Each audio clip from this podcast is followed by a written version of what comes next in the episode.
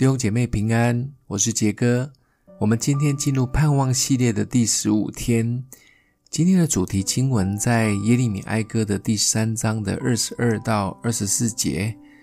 我们不致消灭，是出于耶和华诸般的慈爱，是因他的怜悯不致断绝。每早晨，这都是新的。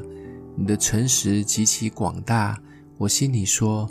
耶和华是我的份，因此我要仰望他。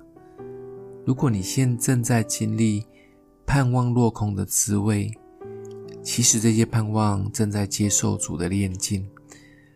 凡是人心中曾怀有的高尚的盼望或者梦想，相信终究都会实现的，好不好？不要急于下的定论。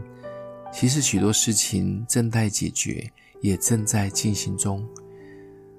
而其中最大的考验呢，就是看起来主好像都漠不关心。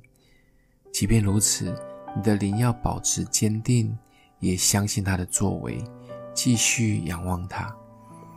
你在圣经里面绝对找不到悲观的信息，正因为有上帝为中心，就算是看起来置身在具有毁灭性的情境之下。总是会有出人意外的平安跟盼望，甚至是无比的喜乐。即或他人看起来是灾难、是困难的情境下，我们相信救赎的大功在我们身上的功效，就可以让我们欢欣跳跃，好不好？继续带着盼望在等候，回应正在路上。让我们想一想。是我面临到什么样的困境呢？使我失去的盼望？哪一些情境让我以为这位主漠不关心？我们一起来祷告，爱我们的父，每一天让我们继续带着盼望，每早晨都是新的。